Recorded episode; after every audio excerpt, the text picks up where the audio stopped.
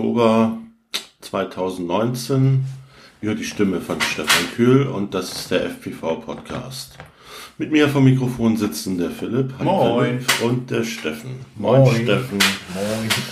Wir wollten ein bisschen über FPV sprechen, speziell Betafly und Access. Das gleiche oder nicht mal was ähnliches, ne? Access Das Exzessprotokoll von vom Frühskü. Vom Frühskü, genau.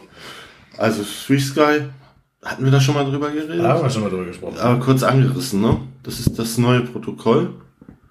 Wie heißt das alte? Ähm, ACCST, glaube ich, ne? Ja, genau. Advanced, Ja, genau. Advanced Frequency Open. Und die haben jetzt dieses neue System eingeführt für ihre Empfänger Und Sender. und Sender. Hm, Wie sieht's denn da mit der Kompatibilität aus?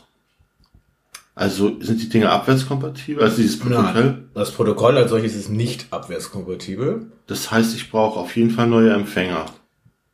Nein, also nein. Äh, du kannst bei einer großen Anzahl an Empfängern ein Firmware-Update machen auf Access. Stimmt, das hattest du erzählt. Man soll angeblich aber nicht äh, reversibel sein. Genau. Du musst dann bei Access bleiben. Ich habe es noch nicht ausprobiert. Ich wüsste jetzt keinen technischen Grund, warum das so sein sollte. Verstehe ich auch nicht. Müsste man mal testen. Okay. Und wie sieht's beim Sender aus? Da gibt es ähm, jetzt zum Beispiel für die R9M Lite äh, für das Modul ein Access Update. Für die großen Module R9M leider erst ab Version 2019. Die anderen sind nicht kompatibel.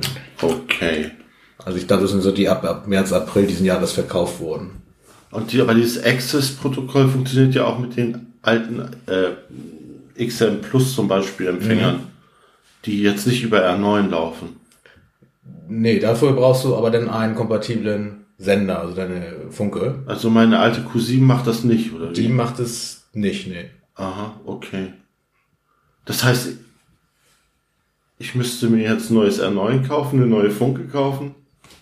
Ja, aber beim R9, äh, wenn, wenn du jetzt das noch nicht hast, Ich habe ja das alte, das also jetzt quasi das erste, was rauskam, Ja. damals bei dieser Aktion gekauft. Also das heißt also, ich müsste mir jetzt im Zweifel, ich persönlich müsste mir jetzt eine neue Funke kaufen, einen neuen R9 kaufen, eventuell neue Empfänger kaufen. Ähm, warum soll ich das tun? musst du nicht tun. Ich würde es nicht tun. Ich wollte damit sagen, was, warum sollte ich dieses Access benutzen? Also es bringt äh, ja einige Vorteile, ähm, die jetzt auch schon wieder das Ganze weiter einschränken. Ähm, diese älteren updatebaren Empfänger, gerade bei den R9, ähm, sind nicht OTA-updatefähig, also Over-the-Air. Ja, Da musst du auch wieder neue Empfänger kaufen, okay. die das dann unterstützen. Das gilt auch für die XM Plus, glaube ich. Die Ne? werden auch nicht ähm, OTA-updatefähig, nee. Die, die neuen aber schon, oder? Ich meine, aus der 2,4 GHz Serie gibt es jetzt die neuen auch, ja. Ja, spannend. Ich finde es ja eigentlich ganz, ganz toll, aber ich finde die Bedingungen einfach nicht so toll. Also ich denke mal, ich persönlich habe mir jetzt relativ viel Krempel. Ich werde, glaube ich, wirklich darauf verzichten, auf diesen ganzen Exzess. Exzess. Ja. ja ich habe jetzt hier die ähm, X-Lite-Fernbedienung und damit die, das kleine Modul, dieses R9M Lite. Und das ist updatefähig. Und die äh, alten Empfänger R9M Mini, hier R9 Mini und R9MM sind auch updatefähig auf Access, sodass ich das bei allen meinen R9 Produ Produkten durchspielen konnte. Und Also ich auch. du auch. Ja, ihr Glücklichen. Ich nicht. Auf der Fernbedienung brauchst du natürlich noch Version äh, OpenTX Version 2.3. Ja, Und dann kannst du loslegen. okay. Die Frage ist, was es dir denn an Vorteilen bringt. Ne? Ja, genau. Was bringt es mir denn an? Ja, wenn du alte Empfänger hast, äh, Nix. schon ein bisschen was. Also du kannst dann äh, im Menü der Fernbedienung auf äh, 6,67 Megahertz, äh, hier Millisekunden Mode umschalten, um die Okay. Latenz noch weiter oder etwas weiter zu reduzieren. Spannend. Dann kannst du zum Beispiel, gab es ja früher eine extra F-Port-Firmware, die du gesondert runterladen musstest. Das kannst du jetzt auch einfach in dem Menü aktivieren oder deaktivieren, Okay. je nachdem, ob du das nutzen willst. Das F-Port, das wofür war das nochmal? Ähm, F-Port vereint S-Bus und Richtig, genau. Smartport, also die Ja, ja, ja, Smartport-Telemetrie ja. auf einem Pin. Dann. Ja, ja, ja, richtig, genau. Das hat- war mir entfallen. Das habe ich auch nie benutzt. Ja, Habe ich auch lange gesucht, bis ich das wieder am Laufen hatte, Ja, ja, ja. weil ich gar nicht wusste, dass es dieses Menü gibt. ja okay. Okay, okay, okay. Spannend. Ja, aber ich glaube, mir ist zu dem Thema auch eigentlich. Ja, jetzt so Reichweitenvorteile oder sowas habe ich da jetzt noch nicht gesehen. Mag im Grenzbereich vielleicht so sein, dass es da eine stabilere Verbindung ist. Kann aber auch wieder sein, dass du da jetzt die neuen Empfänger für brauchst, damit dir das wirklich was bringt. Ähm, die, das eigentliche Highlight, die Update-Fähigkeit, die habe ich nicht. Ja, okay. Ja, aber du bist ja jemand, der gerne Long Range fliegt und so für dich ist schon die Reichweite schon ganz entscheidend, ne? Also nicht so wie bei den Racern zum Beispiel, bei denen ist wieder die Latenz äh, interessant, denke ich. Ne? Ja, ja, du hast damit ja theoretisch beides, ne? Ich sag mal, der Steffen nickt. Das war besonders super im Podcast. okay. Ja, ich könnte auch mal zwinkern. Sehr schön. Ähm, ich, ja gut, dann äh, springen wir einfach zum nächsten Thema und das ist, äh, yay, endlich, Beta Flight 4.1 ist raus. Ja, mit zwei Wochen Verzögerung. Und auch, ja, du warst, äh, ich kann mich noch dran, dran erinnern, dann hast du in der Gruppe gepostet hast, heute kommt Beta Flight 4.1 raus und so, äh, doch nicht. ja. Ja, ähm, auch da bist du wieder unser Experte. Ich habe mich mit der Thematik noch gar nicht auseinandergesetzt. Wie sieht's bei dir aus, Philipp? Ja, also im Changelog steht jetzt ja nicht so viel drin. Also diese Ja. hammermäßig neuen coolen Features, wie sie es früher gab, wenn 3.5 oder so rauskam, das gibt's anscheinend nicht mehr. Filter. Ja, also bei den, wenn ich es mal einfach vorlesen soll, beim Changelog steht da, dass es Feedforward 2.0 jetzt gibt, also einfach einen besseren Feedforward. Cool. Das bidirektionale D-Shot wurde verbessert. Cool. Auch cool, wirklich cool. Ja, das, es gibt ja jetzt für, also bidirektionales D-Shot heißt ja, dass es über die gleiche Leitung auch die Telemetrie zurücksenden kann. Ja, genau. Und dadurch kann man ja RPM-Filter benutzen. Ja. Und jetzt gibt es ja auch für BLHDS so eine Custom Firmware, damit auch BLHDS das kann. Ich glaube, die kostet irgendwie einen Euro pro ESC oder so. Ja, ungefähr, genau. Und die mussten jetzt das ein bisschen ummodeln, das Protokoll, Moment. damit das funktioniert. Stopp. Was heißt kostet? Für wen kostet das? Dich. Ich müsste mir für jeden ESC eine Lizenz kaufen. Mhm. Und wie funktioniert das technisch? Irgendwie die Seite war da nicht so ganz transparent. Man musste das Gefühl kaufen, um es zu sehen. Man Also- genau mal machen. muss. Wie, weiß nicht mal, was hindert mich daran, diese Lizenz äh, auf alle vier, die gleiche auf alle vier ESCs zu. Ich gehe davon aus, dass du die über dem Konfigurator ähm, eintragen musst, die Lizenz. Ah. Und der dann einfach runterzählt, wenn er vier Updates eingespielt Okay, hat. okay, okay. Ich glaube auch die die, geflasht hat. Ja, ja, ja. ähm, Mikrocontroller haben eine Hardware-ID, die fest drin ist, so dass man die gegebenenfalls extra, also vielleicht musst du die im Configurator kaufen, die Lizenz extra für die Hardware-ID und sowas. Und einerseits klingt das natürlich doof, man muss sich dann für die das kaufen, aber im Endeffekt hast du, wenn du das benutzen willst, die Wahl, kaufst du dir für 10 Euro pro ESC neue ESCs oder 15 Euro, die BLHD 32 haben und gibst einen Euro aus und kannst dann auch RPM-Filter nutzen. Okay. Das ist halt die Option dann. Und deswegen haben sie jetzt in 4.1 das nochmal, das bidirektionale D-Shot ein bisschen umgemodelt, damit das besser mit BLDS funktioniert. Ja, was ich sehr geil finde. Sehr schön. Diese Telemetrie-Geschichte. Und allgemein die Stabilität dabei erhöht wird. Also das war, glaube ich, der Hintergrund. Ne? Ja. Ja, weil die halt keinen Hardware-Timer mehr drin hatten, das gebitbankt werden muss, also ein Scheißkram, deswegen haben sie es ein bisschen robuster gemacht. Bitbang. Klingt nach Porno hier. Entschuldigung. ähm, Dynamic Idle Management using RPM Telemetry. Ja. Dynamic nicht. Idle. Das klingt wie ein Gegen, gegen, gegen, Ist ein Major Feature, keine Ahnung, was es Nee, du hast ja sonst immer ähm, die Leerlaufdrehzahl in Prozent jetzt bei D-Shot äh, eingetragen und die war immer fest. ja. Und äh, jetzt mit den RPM-Filtern hat er ja die Drehzahl und könnte sie auch weiter Ah ja, klar, klar, klar. Das heißt, ja, ja, logisch, verstehe. Hm, der rechnet dann einfach mit den Daten. Genau, nutzt die wohl dann dafür, ja. Ja, sehr cool. Und das vierte von den vier Major Features ist VTX Tables. Das hattest du ja dir Stimmt, halt da hattest angeguckt. du drüber geredet, Steffen. Ja, ich war Das fandst- ähm, warst nicht so begeistert davon, ne? Entnervt. Vorher hat man äh, Smart Audio oder Tramp aktiviert und da, du konntest über das OSD oder dann per Lua-Skript über die Fernbedienung äh, deine Videosender einstellen, äh, die Sendeleistung runterschrauben, damit man EU-konform ist. Ne? Oder eben die Frequenzen mich, ändern. Du siehst mich nicken. Jetzt sehe ich nicken. ähm, dafür musst du jetzt erstmal Frequenztabellen erstellen oder dir runterladen. Äh, Ich meine, das ist im Konfigurator auch verlinkt. Ähm, bei mir hat es mit den vorgefertigten Tabellen, die es da auf der Beta-Flight-Seite gab, oder nicht funktioniert. Ähm, da waren aber noch Vorlagen für die Kommandozeile, die man reinhämmern konnte. Und damit ging es dann auch. Ne? Also du musst wissen, welch, welche Version von jetzt zum Beispiel Sma- Smart Audio spricht dein Videosender.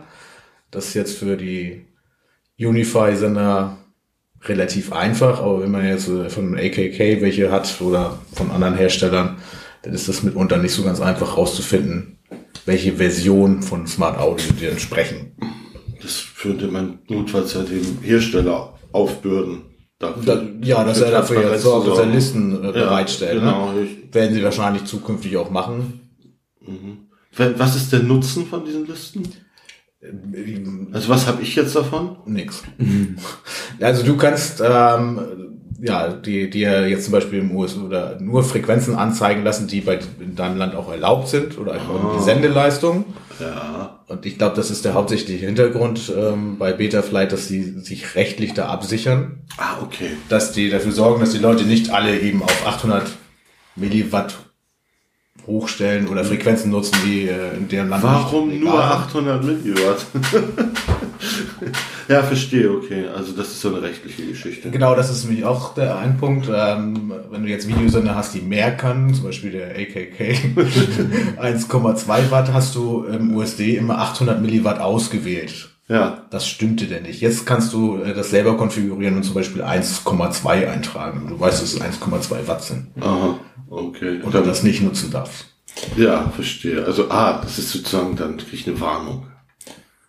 Nein, du kannst es jetzt korrekt einstellen. Ja, ja. Ne? Das waren ja vorher die fertigen Ja, ähm, verstehe. Listen. Nee, nur damit ich dann weiß, dass ich das in diesem Land hier nicht benutzen soll. Ja, wenn wir mal wieder rausfahren mit dem Schiff auf internationales Gewässer und mal ein bisschen rumballern wollen. ja genau. Klassiker. Klasse. Ähm, Unified Targets waren noch eigentlich schon für Betaflight 4 angekündigt. Und Ich verstehe noch nicht ganz. Ich sehe hier bei GitHub immer noch 130 Hex-Dateien. Mhm. Die gibt's auch noch. Ähm, die Unified Targets gibt es. Könnt ihr mal kurz, steht, über, glaub ich- kurz für die Allgemeinheit übersetzen? Also es gab ja für jeden Flugcontroller äh, eine Datei zum Raufflashen. Und das Problem ist, es gibt inzwischen so viele verschiedene FCs, dass es halt was ist, 137 ähm, Dateien geben muss gerade. Es muss wirklich 137 mal kompiliert werden. Ja.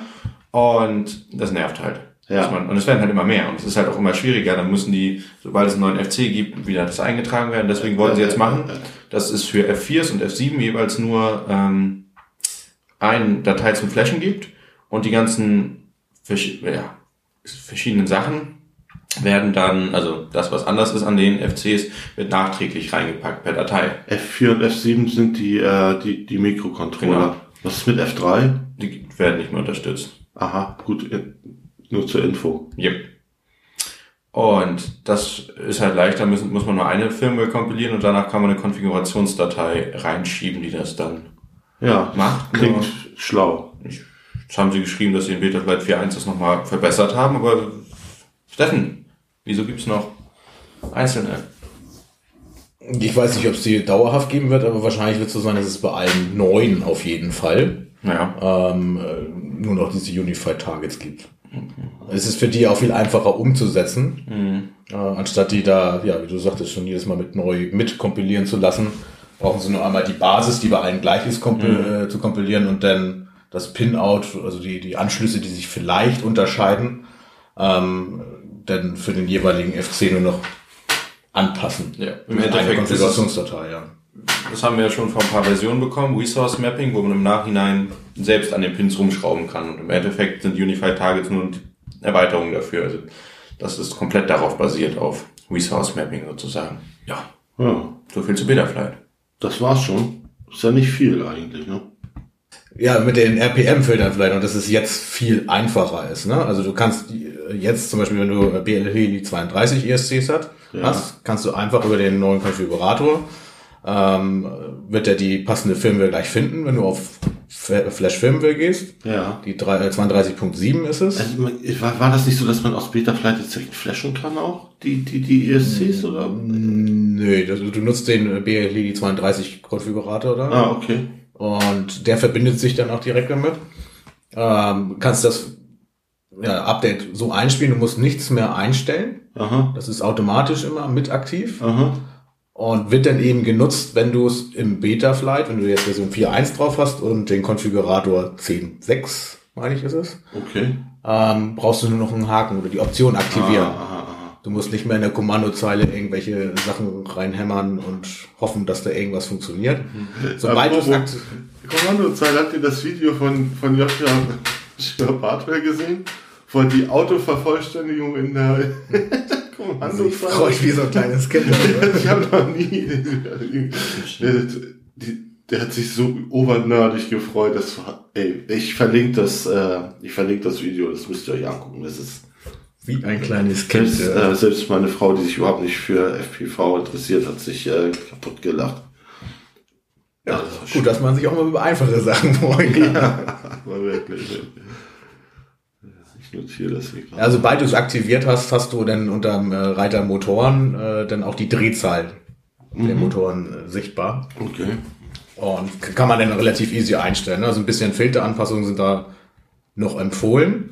Okay. Ähm, da gibt's aber auch im, Internet dann unter Betaflight 4.1 Tuning-Tipps oder irgendwelchen YouTube-Videos Hinweise, wie man das zu machen hat. Ah, da gibt's, äh, da hat sich wirklich, da hat sich wirklich viel getan in den letzten Jahren. Ne? Also wenn ich daran denke, so die ersten Versionen, wo man dann die, an den PIDs noch wirklich händisch äh, rumschrauben musste, um überhaupt ein einigermaßen vernünftiges Flugbild hinzubekommen. Da hat sich schon viel, viel getan. Also. PID ändern sie ich da jetzt PIDs brauchst du eigentlich gar nicht mehr bei den anfassen. Tuning-Tipps gar nicht mehr. Da werden einige wahrscheinlich jetzt wieder äh, die Hände über den Kopf zusammenschlagen und sagen, das ist überhaupt, das geht gar nicht. PIDs muss man einstellen. Mag sein, dass ihr das müsst. Ich muss es nicht. Nö. Also das Einzige, was du noch vielleicht ein bisschen einstellst, reduzierst, sind die Filter. Ja, So dass dann der Motor nicht heiß werden und dann fliegt das schon ab Werk wirklich super. ja, ja, ja. Ich habe da jetzt noch keinen Quad gehabt, der da schlecht flog. Hm. Vielleicht kann man noch ein bisschen was rausholen mit den ähm, PIDs ändern, aber viel kriegst du über die Ja, Filter geregelt. 5 Zollern muss man das wahrscheinlich nicht, aber so zweieinhalb Zoller muss man dann, glaube ich, manchmal doch an den PLDs ein bisschen was regeln. reduziert. Ja. Ich glaube, bei den großen kann es auch zickig werden. Ne? Ja, sieben- ist halt auf Stock auf 5 Zoll ungefähr ausgelegt. Ja, 6, 7 Zoll könnte auch wieder eklig werden. Aber jetzt hast Gerade du was Vibration und sowas ja, das hast du aber durch die RPM-Filter ja jetzt echt gut im Griff. Ja, Weil die ja. Drehzahlen bei den äh, größeren ja geringer sind, damit hast du ja auch andere Störfrequenzen. Aber die kennt er ja jetzt genau. Was er vorher nicht kannte. Ja, das stimmt. Mhm. Okay. Gut, dann haben wir das Thema Betaflight 4.1 auch abgehakt. Letztes Mal hatten wir uns über, äh, über DJI. DJI unterhalten, über dieses äh, neue digitale, Hat äh, das überhaupt einen coolen Namen oder heißt es einfach nur HD FPV? ich weiß nicht, wie es heißt, aber ich weiß, ich kenne einen anderen Namen, der heißt Bifrost. Uh. Und Bifrost ist jetzt ein neues, ist es wirklich digitales System? Ist so. Die Übertragung ja, ist Wir digital. haben uns da heute lange drüber unterhalten, ne? Wie, ist ein bisschen so ein kleines Twitter-Ding, ne? Ja. Eigentlich. Ähm, nennt sich Bifrost, ist von der Firma Fat Shark. Ja, ähm, Philipp, erzähl mal, reiß mal kurz ab, Ja, also erstmal bei DJI gab es jetzt dieses Komplettpaket, nenne ich es mal, wo alles dann von DJI ist. Die Kamera ist direkt extra für diese, den Sender. Der Sender kann auch aufnehmen, so wie eine OneCam Split. Die sendet es dann zu deren Brille, die das dann auch nochmal aufnehmen kann. Und ja, das war halt so ein geschlossenes System. Funktioniert auch anscheinend doch ziemlich gut und die Bildqualität ist echt gut. Exzellent, absolut. Wir haben uns Also, Videos angeguckt heute. das ist- grandiose Bildqualität.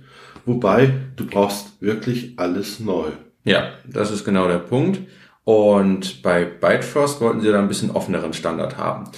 Der, ähm, genau, der Sender sieht eher aus wie so, also hat die FC-Maße, die kann man dann normal in seinen Stack packen. Das war ja bei dem Air-Module von DJI nicht. Ja, das ist ein großer Vorteil, wie ich finde. Dann die Kameras haben nicht so ein weiß nicht, Flachbandkabel oder was auch immer, so mit ganz viel Signalen, also digital, sondern es wird, äh, ich glaube, Component.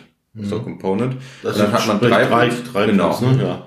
Dann werden, äh, das kennt man vielleicht noch von früher, von der Wii, die hatte das. Ähm, ja, so wird das angeschlossen. Das ist dann theoretisch analog, ist aber trotzdem HD. Also HD heißt ja nicht, dass es digital ist, sondern einfach nur hohe Auflösung. Ja. Und da bauen jetzt verschiedene Hersteller Kameras. Also man fragt dann bei FatShark an, ob man das darf, kriegt einen Key dafür und dann kann man eine Kamera dafür bauen. Das heißt, da wird es dann quasi eine Lizenz. ja.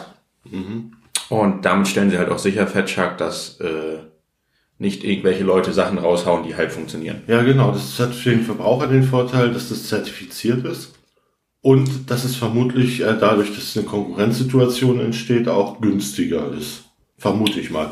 Ne? Weil weiß man ja, ne? Konkurrenz belebt das Geschäft. Aber deswegen wird es da halt, ja, mehrere Kameras geben. Man muss nicht an- eine. Genau. Voraussichtlich. Also es Ja, voraussichtlich. könnte die geben. Ne? Ja, ist wohl fast von auszugehen, denke ich. Ne? Ja. Ich denke, Runcam ist der Erste, der mit sowas Ja. um die Ecke gekommen ist. Ich denke aber auch, dass Fox hier auf jeden Fall dann Ja. Da werden bald Connex kommen. Cadix wird wahrscheinlich auch. Äh, Cadix, genau. Etc. Und damit haben wir ja eigentlich schon die drei Hersteller. Ne? Genau. Naja, ja, eigentlich schon, ja. das schließt man dann halt analog an, an den. Das wird dann aber digital übertragen. Und ähm, als Space Station hat man dann einen Monitor mit vier Antennen Ähm, Entschuldige, ich muss noch mal kurz nachfragen, auf welchen Frequenzbereich wird das übertragen? über Waveband im High-Quality-Modus auf zwei. Aber es werden zwei Kanäle Genau. benutzt. Das heißt, du kannst mit maximal vier, vier Koptern gleichzeitig fliegen. Das habe ich auch gerade eben gedacht, aber ich fand ein bisschen weird, als ange ich weiß nicht, ob der es falsch angezeigt hat, äh, als gezeigt wurde, welche Wavebands bei welchem Kanal benutzt werden. Es gibt ja dann vier Kanäle, ja, aber es hat sich überlappt. Das eine war 5 und 6 und das andere war 6 und 7. Und 1 und 2 wurde von keinem benutzt. Das habe ich nicht Also Das dürften wir ja auch bei uns eigentlich nicht. Genau, deswegen weiß ich nicht, ob man mit vier gleichzeitig fliegen kann, weil es anscheinend Überlappungen gibt. Das fand ich ein bisschen verwirrend. aber ich meine, in dem, in dem Bartel-Video hatte er von vier geredet. Ja, es gibt vier, die man auswählen kann, die überlappen sich aber. Ah, okay, alles klar. Deswegen ist es wahrscheinlich so dieses, es wird nicht jeder jetzt das sofort nutzen, aber wenn du mit anderen Waveband dann fliegst, die noch analog fliegen, damit du dann zwei dir schnappen kannst, äh, wo andere nicht fliegen. Ah Ja, stimmt, du blockierst ja die, an, die analogen Kanäle auch. Mhm. Deswegen kann man nicht gerade sagen, dass man mit vier davon gleichzeitig fliegen kann. Es gibt dann auch diesen Low-Quality-Modus, da können dann mehrere. Da wird es, glaube ich, über einen. Bin ich der ein Kanal. Genau. Okay. Also das wird jetzt also in diesem, in diesem äh, digital übertragen an diesen Empfänger. Genau, Und dieser Empfänger ist ja auch neu. Genau, das ist halt so ein Bildschirm mit vier Antennen. Es ist irgendwie Doppel-Diversity, also zwei Diversity, so wie ich verstanden habe, und die werden dann so äh, Clearview-mäßig noch zu, aneinander getackert. Ja, um ich das vermute zu mal, dass immer für jeden Kanal zwei Antennen zur Verfügung Genau. stehen. Das denke ich auch. Ja. Und ja, dann äh, kann man, da das kompatibel mit dieser Transformer-Brille ist, kann man sich das entweder wirklich diesen Monitor vor das Gesicht. Transformerbrille? Das ist halt von Fatshark die Das ist dieser Schuhkarton. Aquarium, genau, Aquariumbrille, Schuhkartonbrille. Ja. Entweder man holt sich dann noch diesen Adapter für Ähm, irgendwie 50 Euro oder Was so. mir aufgefallen ist, ist, dass die Brille von, von, von DJI auch ein bisschen so Box ist. Ja, sie ist halt einfach. Die ist auch nicht so smart, halt- nicht ja. so, so, so schlank und, und klein wie eine normale Fatshark-Brille. Sieht ganz spacig aus. Aber sie hat Ja, halt die sieht geil zwei aus, richtig aber- gute Displays drin. Also da kommt keine Fatshark ran. Ja. Ja, ja, gut, so ein bisschen Richtung Oculus oder so. Und sie hat ne? halt 120 Hertz Displays. Das ist halt auch Ja, das ist geil. natürlich super. Ja. Ja gut, also du hast also dieses Display, das kannst du als, äh, als, als Brillendisplay benutzen, kannst Oder du auch auf ein Stativ stellen. Und dann als per HDMI an deine Fatshark ran. Du kannst hinten die, die Stromversorgung fand ich auch Mhm. ganz smart gemacht, ist der, ist der Standard äh, äh, Fatshark Akku. Den klippt man da so rein. Ja, genau. Das fand ich auch recht Ja, geil. das haben sie schlau gemacht. Also Oder ich mag so USB C, Details. ne? Kannst Ja, auch. Geht auch, aber ich stehe auf solche Details. Ne? Ich finde, das ist schon Das war ziemlich geil. geil. Echt halt, ja. Ja, aber wenn man sich jetzt mal die Videos davon anguckt, So, aber Moment mal, Augenblick. Wie- Jetzt habe ich diesen Empfänger und habe das Bild. Ich, hab, ich kann jetzt mein, meine alte Fatshark immer noch benutzen. Mhm. Wie kommt denn das Signal von diesem Bildschirmempfänger auf meine Fatshark? per HDMI. Kabel. Kabel. Ja.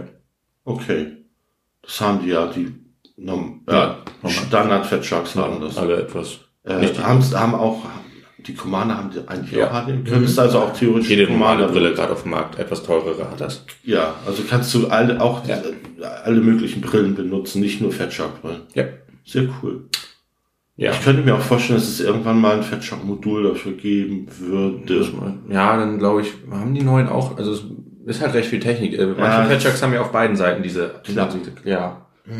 Ich glaube, Ich da, glaube, intern müssen sie erstmal die Modulanschlüsse auch mit einem Micro-HDMI-Display Stimmt, ja, da habe ich gar nicht dran gedacht. ausstatten, weil die ja auch analog sind. Ne? Ja, das ist richtig. so ein Minikabel von dem Modul da. Ja, gut, das ist kann, könnte man auch. Aber schön wäre es natürlich, wenn sie da intern noch einen Anschluss hätten. Dann. Ja, oder schmeiß Für die neue Brille. Wahrscheinlich wird es eine neue Fat Shark Brille geben, die das alles schon implementiert hat. Ja. ja, jedenfalls zur Bildqualität.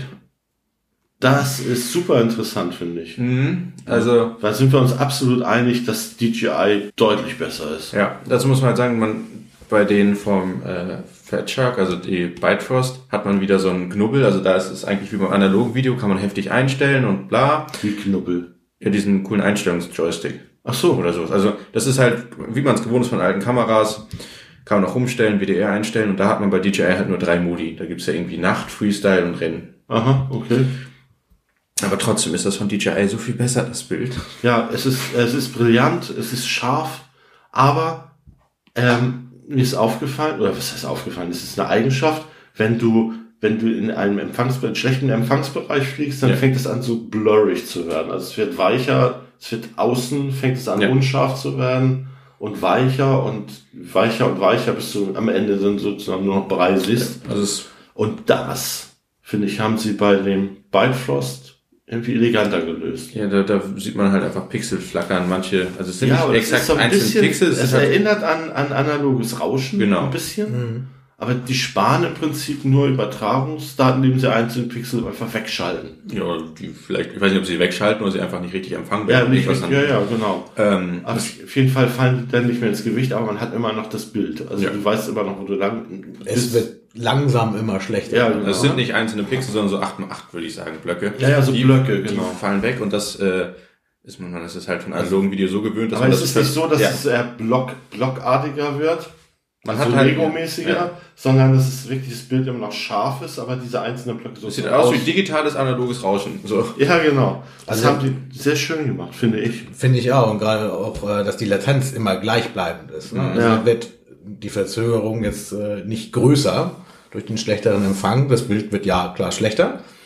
Aber bei dem DJI-System ist es so, dass die äh, bei schlechtem Empfang dann auch die Verzögerung zunimmt. Und da kommt man erstmal gar nicht zurecht, weil man halt so gewöhnt ist an die Latenz. Und es wirkt halt so, als würde dieses äh, schlechter werden sanfter kommen. Also bei DJI habe ich immer das Gefühl, dass das doch dann äh, ruckartig kommt Ja, plötzlich. Das ist etwas wenig Vorwarnung. Genau, ne? und bei, man hat halt bei analog immer mega gut das Gefühl dafür, wo kann ich hin, wo nicht. Und das hat man bei Bitefrost, finde ich, auch ein bisschen besser. Ja. Wobei die Sendeleistung, was uns jetzt eigentlich nicht interessieren müsste, Das ging ja Aber- noch 25. Wie, wie ist die überhaupt, die Sendeleistung? bei dem äh, Bitefrost bei 450 Milliwatt maximal und das Okay. DJI-System mit 700 Milliwatt Wie ist das mit der Legalität in Deutschland?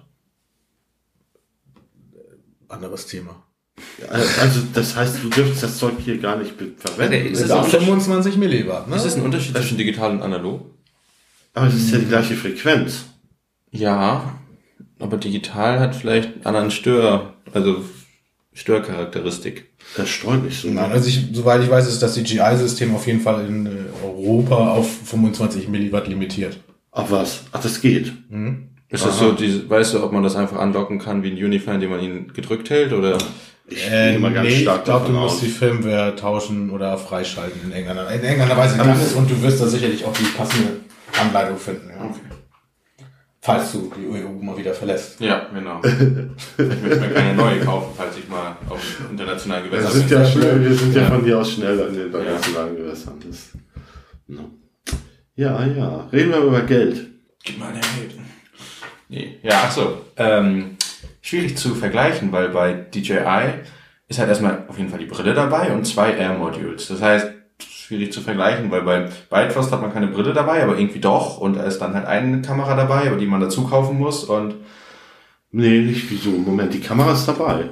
In dem Paket. Die musst du nicht dazu kaufen. Die war extra aufgelistet beim. Ja, aber inklusive den ganzen Zubehör, das, oder? Nee. Die war extra Das war aufgelistet. beim- Empfänger plus Kamera plus. Ich glaube, die eine Kamera war im Set mit. Ja, genau. Eine Kamera war im Set mit drin. Also, ja gut, also irgendwas hatte er aufgelistet.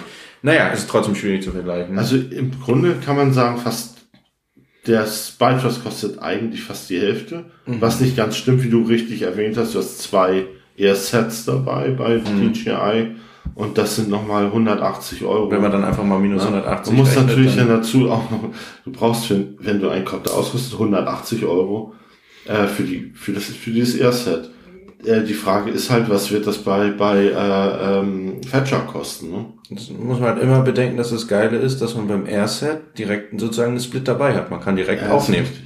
Das Wir haben so ein bisschen, du bist so, du bist echt so voll pro äh, DJI und ich bin eher so pro, äh, ja, weil es einfach, es wirkt für mich noch nicht ganz so ausgereift. die fangen auch erst an gerade. Ja.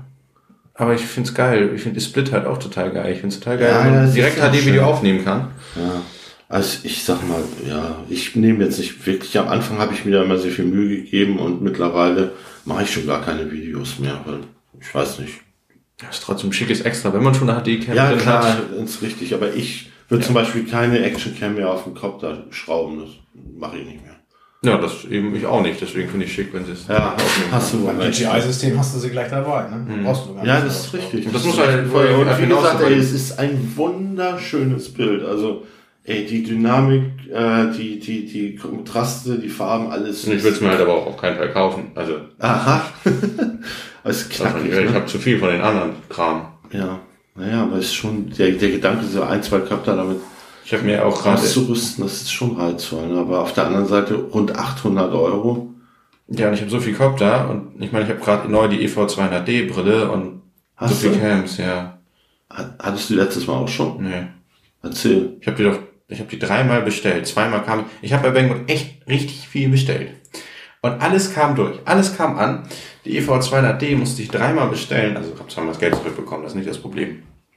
Aber das war schon gut nervig. Deswegen dauerte es ewig, bis ich die mal in der Hand hatte. Also es gibt sie. Ja. Ich glaube, du redest schon über ein halbes Jahr davon, ne? Ja. doch, Und du ja. hast sie jetzt. Ja. Und die ist. Ich habe sie nur einmal getestet, ist, ist gut, ja. Also Preis-Leistung auf jeden Fall geil. Das ist krass. Reichweite auch. Oh Gott, was war das jetzt? 260? Okay. Das Ich glaube ja. Und sie hat halt Doppel-Diversity. Äh, Ja. Bin halt mit jemandem geflogen, der Clearview dabei hatte. Nee, nicht Clearview, wie heißt das? Rapidfire? Rapid Fire. Und ja, ich denke, das war noch ein bisschen besser bei ihm, aber ansonsten kommt es halt echt gut ran. Ja. Dis also die, die, die Displays sind so alles schicki. Alles Ich habe halt großer Unterschied zur Commander. Tick besser, würde ich sagen. Das Problem meine Commander, ich weiß nicht, was da los ist, die hat echt scheiß Empfang inzwischen. Ich weiß nicht, Ja, okay, gut, aber ich meine jetzt mit der funktionierenden Commander. Ja, ich würde sagen, Tick besser. Ähm, Tragkomfort. der ist auch top. Okay. Ich habe da aber das Problem, ich habe da halt äh, drei Patch-Pagoda-Antennen dran. Ja, okay. Ihr wisst, wie groß die sind. ne? Ja, ja. Drei Stück davon ist schon witzig. Das sieht echt aus wie ein Alien. ja, zwei wären wie so witzig. Da wo, da, wo die Augen sind, ne? So zwei fette äh, Stimmt, das muss ich mal so hinbauen. Pagoda-Patch. Das ist lustig. Kannst ja noch irgendwie einen Aufkleber drauf machen. Ja, okay, gut, dann ähm, Wir sind abgeschweift vom Preis. Also Preis muss man sich jetzt einfach demnächst angucken, wenn es beides auf dem Markt besser angekommen ist. ja. Ja, beides nicht günstig. Nee. Können wir mal gucken nächstes Jahr, vielleicht. ne? Ja, dann würde ich sagen, sind wir mit den Copter-Themen durch. Bleibt noch zu sagen, äh, Philipp und ich wollen gerne zum Kongress, Ja. Sprich zum Chaos Communication Kongress dieses Jahr und wollten einfach mal in der Community fragen, ob irgendjemand hier in Hackspaces und irgendeine Möglichkeit hat und uns die Möglichkeit geben kann, an Karten ranzukommen, weil wir ansonsten keine Möglichkeiten sehen. Also falls in der Community jemand ist, der ja die Möglichkeit hat, uns irgendwie Karten oder die Option zukommen zu lassen, wäre das super, dann schreibt mir bitte eine Mail oder dem Philipp. Jo, das wird Ne? top. Das wäre super. Ja, dann bleibt noch meine Podcast-Empfehlung. Das ist dieses Mal der Sendegarten von Martin Rützler. Und wer den Sendegarten kennt, dem ist aufgefallen, dass ich meine Begrüßung heute Sendegartenmäßig gemacht habe. Aber das war nur ein kleiner Insider. Ähm, Sendegarten ist ein Podcast über Podcasts. Das ist eigentlich für Leute, die sich noch nicht so gut mit Podcasts auskennen, sehr interessant, weil da wird sehr viel über Podcasts geredet. Das ist immer ein Podcaster zu Gast, der interviewt wird. Und es wird viel über Podcasts geredet und es werden auch neue Podcasts vorgestellt. Und wenn man noch nicht so viele Podcasts kennt und so ist es auf jeden Fall sehr interessant zu hören. Ähm, Sendungen sind, also die Podcasts sind relativ lang, also muss ich schon ein bisschen Zeit, um so zwei, drei Stunden gehen die schon mal, nicht so wie hier. Ja, ansonsten würde ich sagen, sind wir am Ende. Ja. Ne? Ja, dann würde ich sagen, bis zum nächsten Mal. Bis zum nächsten Mal, genau. Tschüss. So, tschüss.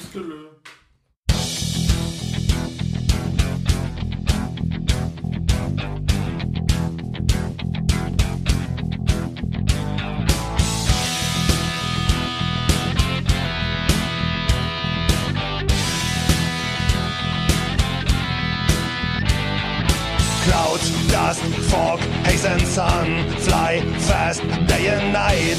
Right light up and away That's FPV For me, all looks great Above them all in open skies. My dream, flying, falling, turning FP Deep in the night when it falls When it crashes and it's flying And it's lying in the fields to be found. It's getting hard to return to the station unit Losing